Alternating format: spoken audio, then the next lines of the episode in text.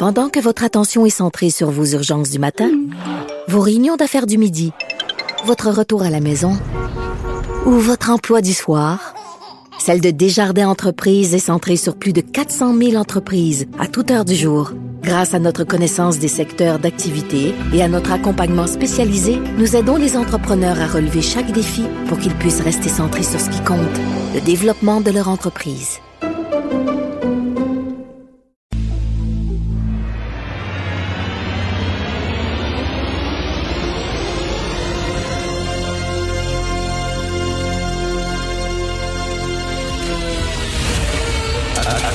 Attention, cette émission est laissée à la discrétion de l'auditeur.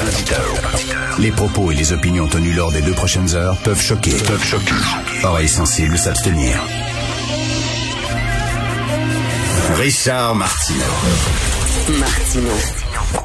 Un animateur pas comme les autres. Richard Martineau. Cube Radio. Bon jeudi matin tout le monde, jeudi de Pâques, jeudi Pascal, merci d'écouter euh, Cube Radio. Et ça fait ça matin, ça fait ça matin, moi je me réveille à 6 heures du matin, j'ai les yeux encore un petit peu fermés, pogne mon café, ouvre le journal, puis là tu vois qu'il y a un groupe de 77 experts qui disent que dans, dans, un an, les vaccins ne seront plus efficaces. Ceux qui sont vaccinés actuellement devront se refaire vacciner parce que les variants vont résister à ce vaccin-là. Va falloir trouver un autre vaccin. Écoute, tu dis là, non, non, non, non, non, tabarnak. Non, c'est pas vrai. Ça se peut pas, là. Dis-moi pas que ça va être à recommencer. Il y a beaucoup d'experts qui disent ça, hein, qu'il va falloir vivre avec ce maudit virus-là qui va régulièrement muter, se transformer. Donc, il va falloir chaque année se faire vacciner comme on se fait vacciner contre la grippe ordinaire. Donc, ça va donner, vous imaginez, là, cette opération de vaccination qu'on vit, là, qui est énorme, faire ça année après année, Écoute, on se croise les doigts, mais selon ces experts-là, puis il y a des experts de Montréal là-dedans, ils disent euh, ça se peut fort bien qu'on ait à un moment donné un variant, une mutation du virus qui résiste à tous les vaccins connus. Tabouin! OK, ça, ça fait raide. Je vais faire une petite montée de lait ce matin. J'ai il y a des gens, là, je, suis pas capable, j'ai des amis comme ça. J'ai des amis qui font partie de ces gens-là. Tu sais, second guesser. Vous savez, c'est quoi second guessing? Ça veut dire jouer le gérant d'estrade, puis dire, ah, ces gens-là ont pas raison, puis tout ça. Là, il y a des gens, là, que, tu sais, ils, remettent en question des, des affirmations, euh, des, des, des résultats de recherche venant d'experts. Puis là, ces gens-là, ils ont absolument pas étudié en virologie, en épidémiologie, en rien de ça, là. Absolument pas. Mais eux autres, ils savent. Eux autres, ils savent, puis ils remettent en question. Moi, j'en reviens pas là-dessus. Regardez, mettons, il y en a beaucoup d'experts qu'on voit à la télévision là, qui, qui se prononcent, des médecins, des, des gens qui travaillent à l'urgence, des intensivistes qui travaillent aux soins intensifs et tout ça. Bon. Ils sont, sont devenus un peu des vedettes, ces gens-là. Mais prenons Gaston Dessert. Gaston Dessert, c'est un de ceux qui est interviewé souvent dans les médias. Il est épidémiologiste. Il est médecin-chef du groupe scientifique en immunisation à l'Institut national de santé publique du Québec. Il est chercheur régulier au sein de l'Axe des maladies infectieuses et immunitaires au Centre de recherche du CHU de Québec. Il est professeur titulaire en épidémiologie au département de médecine sociale et préventive de l'Université Laval. Il est membre actif du comité sur l'immunisation euh, du Québec.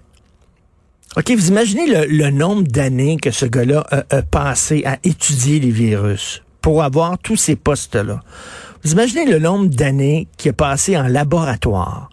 Puis là, tu es en train de me dire qu'un qu'un ticlin, qu'un gérant de caisse populaire, qu'un gérant de, de, boutique, de location de vélo, que lui peut dire, lui, il en sait autant que ce gars-là, face à des experts comme ça qui ont des années et des années d'expérience, il n'y a rien qu'une attitude à prendre, fermer notre gueule, puis les écouter. Si ces gens-là, ils savent de quoi ils parlent. Moi, à chaque fois je lis, j'ai lu hier, là, oh, on fait peur au monde avec les vents. T'es qui, toi? T'as-tu étudié là-dedans, toi, ne serait-ce que trois semaines? Tu as un certificat de l'Institut Tacor. OK? Puis là, soudainement, toi, tu sais.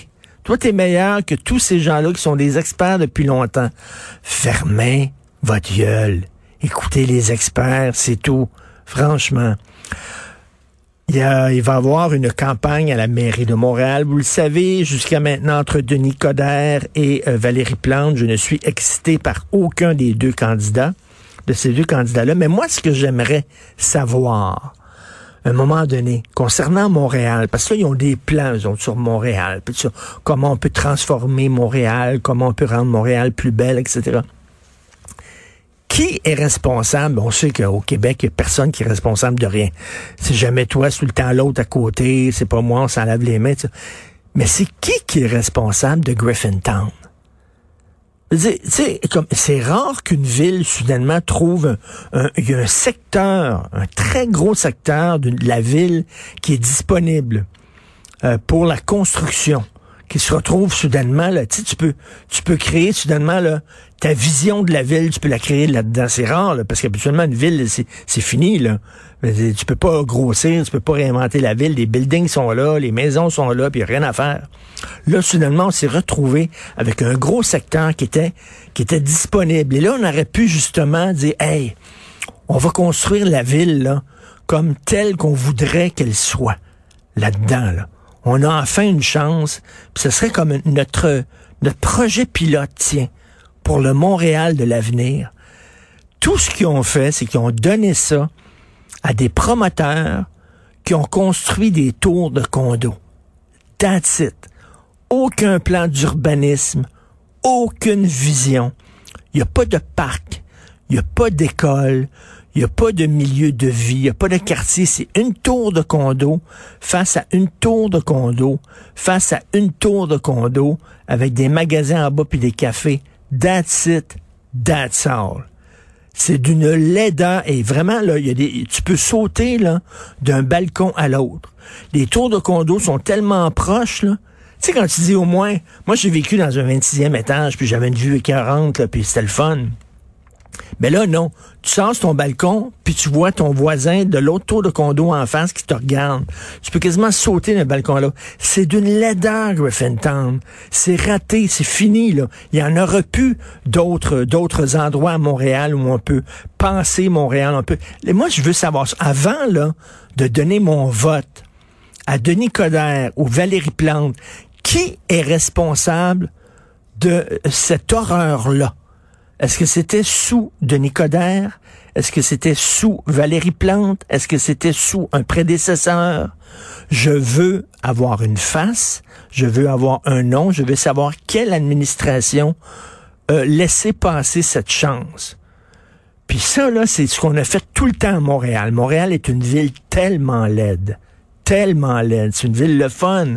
Il y a une âme. C'est trippant. Les gens qui vivent à Montréal sont le fun.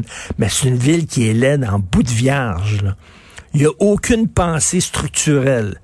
Ça a été construit comme ça, selon les promoteurs et tout ça, au fil des administrations. C'était comme ça sous drapeau, c'était comme ça sous Jean Doré, c'était comme ça sous Géranium Premier, c'était comme ça. Écoute, là, ça fait des années que Montréal, il n'y a aucun plan. Alors, il est où, eux autres, leur plan d'urbanisme, de toute façon? Il est trop tard. Il est trop tard. On a raté complètement Griffintown.